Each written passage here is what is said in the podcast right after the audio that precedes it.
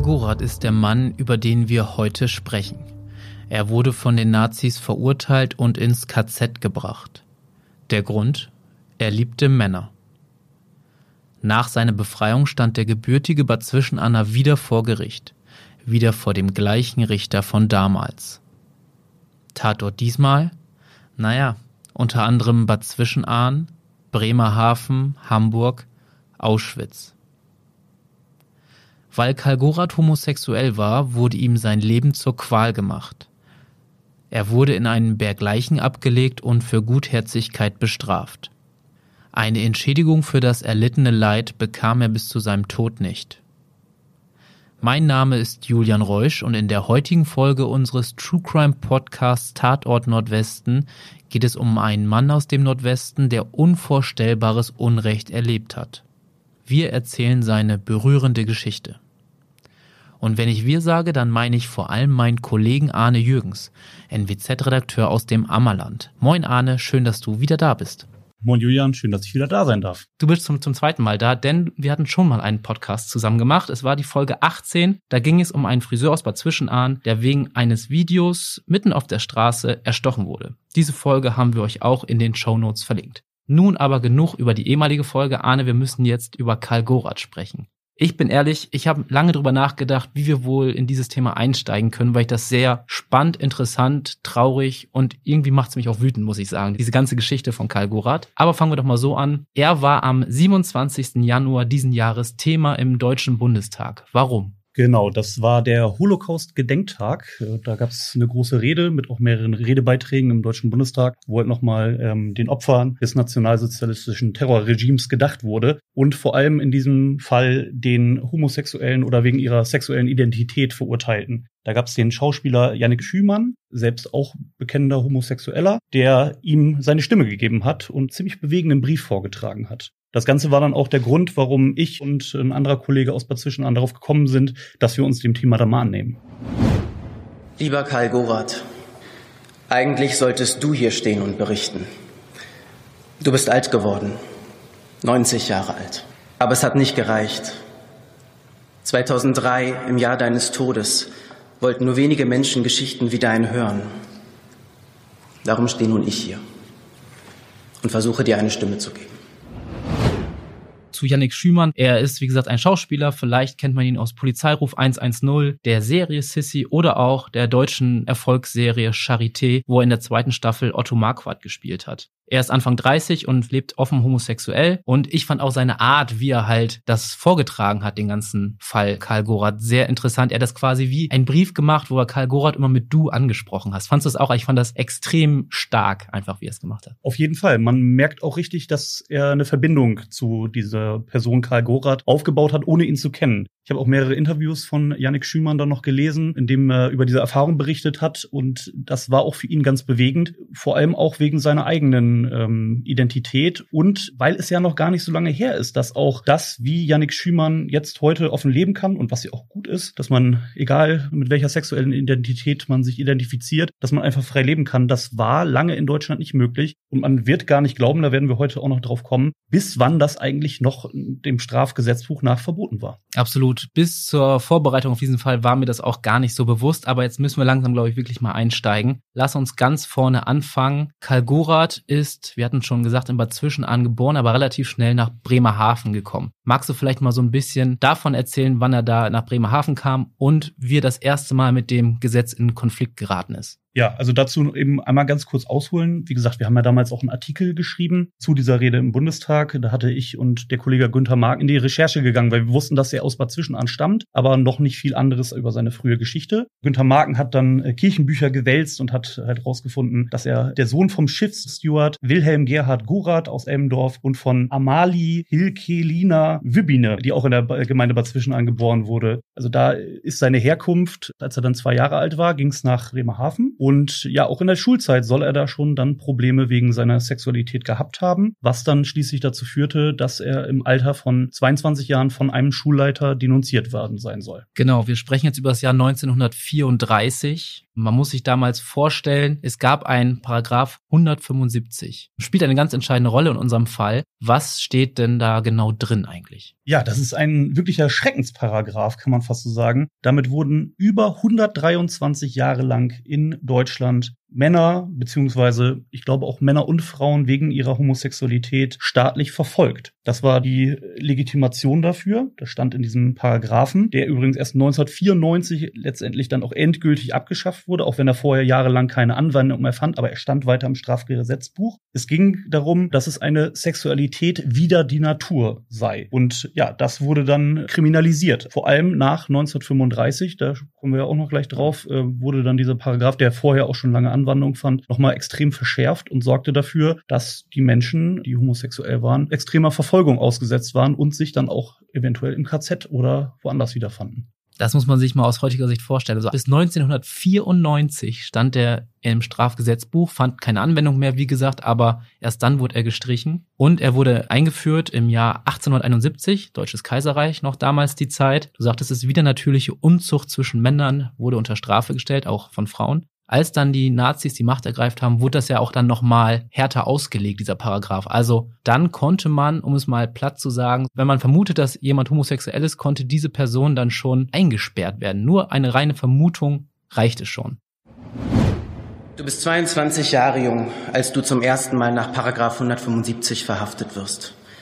Angezeigt von einem Schulleiter für eine Tat, die da schon einige Jahre zurückliegt. Zwei Jungen eben. Du hast Pech, wirst mit mehr als einem Jahr Gefängnis bestraft, bist also jetzt vorbestraft. Ein Krimineller.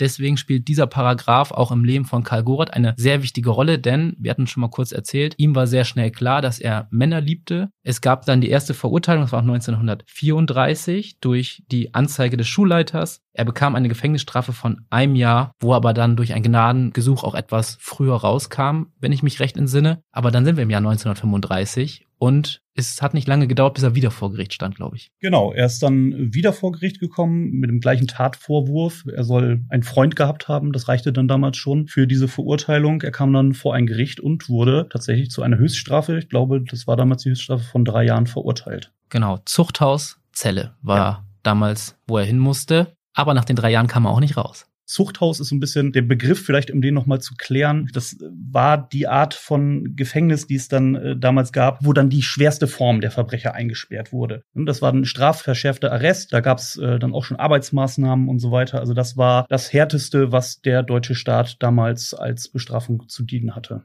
Dann kam er doch in dieses Zuchthaus, musste die drei Jahre dort verbringen. Doch wir hatten es mal kurz jetzt angedeutet, es ist nicht so, dass man danach rauskommt, auf jeden Fall. Denn die Staatsgewalt hat sich nochmal eine Möglichkeit offen gehalten, die hieß polizeiliche Vorbeugehaft. Genau, die Polizei hatte im nationalsozialistischen Regime noch erweiterte Möglichkeiten und das war unter anderem eben diese polizeiliche Vorbeugehaft, wo einfach dann ähm, Gefangene, ohne dass ihnen der Prozess gemacht wird oder ohne dass es auch eine Anklage gibt, weiterhin eingesperrt werden können. Da haben wir jetzt im Vorgespräch so ein bisschen den Vergleich gezogen mit der aktuellen Situation unter anderem in Bayern, wenn dort Menschen, die sich auf der Straße festkleben, weggesperrt werden für eine gewisse Zeit. Also möchte das jetzt nicht auf eine Stufe setzen, aber gibt einem schon ein bisschen zu denken. Genau. Es heißt natürlich nicht mehr heutzutage polizeiliche Vorbeugehaft, das ist auch klar. Und ich würde mal sagen, die CSU in Bayern wird es vielleicht auch etwas anders ansehen, aber vom Prinzip her diese polizeiliche Vorbeugehaft hieß dann auch damals für Karl Gorath, er kam nicht raus, sondern es ging direkt in ein KZ. Genau, weil als Homosexueller galt er als Schwerverbrecher und Schwerverbrecher kamen eben wie die verfolgten Juden oder andere politische Gegner und so weiter ins KZ. Es war zunächst das KZ Neuengamme bei Hamburg. Dort verbrachte er weitere Jahre und hier kommt nochmal ein wichtiger Aspekt hinzu. Denn als neuer Häftling hat er auch einen Winkel bekommen. Im November 1942 Du hast deine Strafe einschließlich der Untersuchungshaft fast abgebüßt, wird polizeiliche Vorbeugungshaft angeordnet. Als gefährlichen Wiederholungstäter deportieren sie dich im Januar 1943 in das Konzentrationslager Neuengamme bei Hamburg. Hier trägst du erstmals auf deiner Sträflingskleidung den rosa Winkel für Häftlinge, die nach 175 verurteilt worden sind. Magst du das einmal kurz erklären? Diese Wimpel, was hat er für einen bekommen? Was haben die für eine Bedeutung gehabt? Genau, das war eine Markierung, damit jeder auch sofort Bescheid wusste. Und er hatte einen rosa Wimpel. Das war der unterste Rang. Das ähm, hat einen offen vor allen anderen Mithäftlingen, vor den Wärtern und so weiter und so fort als homosexuell geoutet. Damit stand man auf der untersten Stufe in der Rangordnung dort. Kurze Werbung. Werbung Ende. Ich habe mir das mal angeschaut. Diese Art der Markierung wurde 1936 eingeführt und sollte halt gleich das Wachpersonal der Option geben, in entsprechende Gruppen einzuordnen aus Regimesicht. Es gab da verschiedenste Farben und auch Formen und Motive, bis zu 20 verschiedene Arten. Und die häufigsten Winkel waren zwei gelbe aufeinandergesetzte Dreiecke, die einen Judenstern bildeten, damit man die Juden erkennen konnte. Oder auch dann rote Winkel für beispielsweise politische Häftlinge. Und ja, die rosa Farbenen, über die wir jetzt gerade gesprochen haben. Ja, also zunächst war er im KZ Neuengamme hatte er noch eine bisschen bessere Position als viele andere, da er gelernter Krankenpfleger war. Das heißt, er hatte auf der Krankenstation gearbeitet. Das KZ Neuengamme war ein Arbeitslager. Also da waren die Leute, die wurden in der Industrie eingesetzt, um Waffen zu produzieren oder andere Sachen, äh, Autobahnen zu machen und so weiter und so fort. Aber wie gesagt, er war von dieser harten körperlichen Arbeit ein bisschen verschont, weil er da seine Qualitäten halt in dem äh, Krankenbereich hatte. Im Laufe der Zeit hat er irgendwann dann diesen Wimpel austauschen können, was ihm auch noch eine große Erleichterung gegeben hat. Er hat den dann durch einen roten Daten austauschen können, mit dem Sozialdemokraten, andere politische Gegner und so weiter und so fort auch wieder markiert wurden. Aber die standen dann doch noch ein ganzes Stück besser da als ähm, die Homosexuellen, weil man muss sich ja auch klar machen, das war nicht nur Geist der Nazis, dass Homosexuelle verfolgt wurden, sondern das war auch Zeitgeist. Also wenn man schwul war und das gelebt hat, dann musste man das verstecken. Das konnte man nicht offen zeigen. Absolut. Das war die Zeit damals. Und dann im KZ, er war auf der Krankenstation, hat natürlich auch gesehen mit seinen Augen, was passierte. Menschen kommen ums Leben, werden hingerichtet, fallen vor Erschöpfung um. Und er hat dann auch gesehen, dass russische Kriegsgefangene auch nochmal anders behandelt werden. Und zwar, dass sie weniger zu essen bekommen haben. Ja, das war dann eine dieser Sachen, wie du am Anfang schon erwähnt hattest, wo er dann großes Herz gezeigt hat. Die Russen wurden da dann auch mit am schlechtesten behandelt, ähm, hat sie quasi verhungern lassen. Das konnten er und ein paar andere Mithäftlinge sich nicht anschauen und haben denen Essensrationen, wahrscheinlich ein paar Brotkrümen reingeschmuggelt. Das Ganze flog dann aber auf und dann ging es eine Stufe weiter, nämlich ins KZ Auschwitz. Dann hieß es Straftransport nach Auschwitz. Angeblich wurde er mit den Worten verabschiedet, ihr seht die Freiheit nie wieder. Wir sind jetzt im Jahr 1943, am 11. Juni genauer gesagt. Er und vier weitere Kameraden waren auf einmal in Auschwitz. Also auch da galt für ihn, dass er auf der Krankenstation war, deshalb von dieser ganz harten körperlichen Arbeit verschont war, musste natürlich das Leid um sich herum ansehen. Äh, unfassbar viele Menschen sind da ja gestorben oder wurden auch ermordet, beziehungsweise auch die, die gestorben sind. Äh, letztendlich ist das auch als Mord zu bezeichnen, wenn du sie absichtlich sterben lässt. Er hat sich dann zum Blockältesten hochgearbeitet. Also er hat das Ganze noch, ich meine, unbeschadet versteht, äh, übersteht das niemand. Allein die psychischen Leiden ähm, werden einen über Jahre verfolgt haben, aber er hat es zumindest überleben können.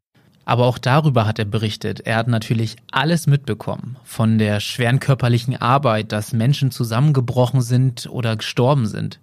Und in dieser Zeit hat er zwei junge polnische Freunde kennengelernt. Sie hießen Tadeusz und Zbigniew. Diese drei wurden dann ein sehr eingeschweißtes Trio. Sie haben sich ja gegenseitig geholfen. Und auch im hohen Alter hat er sie nicht vergessen. Doch dazu kommen wir an einen späteren Punkt nochmal. Jetzt bleiben wir erstmal bei Karl Gorath. Irgendwann war klar, der Krieg steht kurz vor der Niederlage. Also es war absehbar, dass Deutschland nicht gewinnt.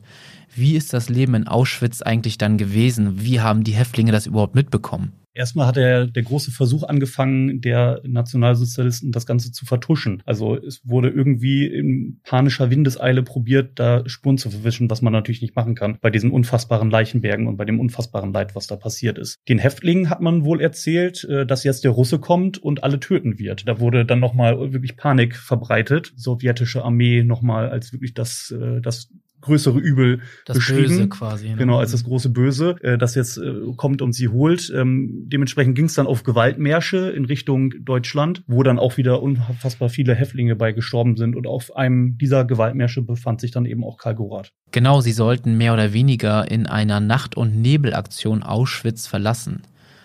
Sie wurden irgendwo anders hingebracht, sollten dahin laufen und auf diesem Weg ist er dann auch erkrankt. Er ist dann an der Ruhr erkrankt, äh, stand wohl kurz vor dem Tod. Er hatte in einem Interview mal berichtet, dass er wirklich schon quasi tot war, in einem Leichenberg lag, wo er wohl abgelegt wurde. Und da hat ihn dann ein französischer Arzt rausgezogen und ihm damit sein Leben gerettet. Dieser Arzt hat ihn tatsächlich wieder aufgepäppelt. Er hat's überlebt. Und jetzt kann man ja denken, dieses Kapitel, dieses dunkle Kapitel, auch natürlich für ihn ganz persönlich, aber auch für Deutschland, ist jetzt vorbei. Jetzt könnte doch sein Leben besser werden. Doch es kommt erstmal anders.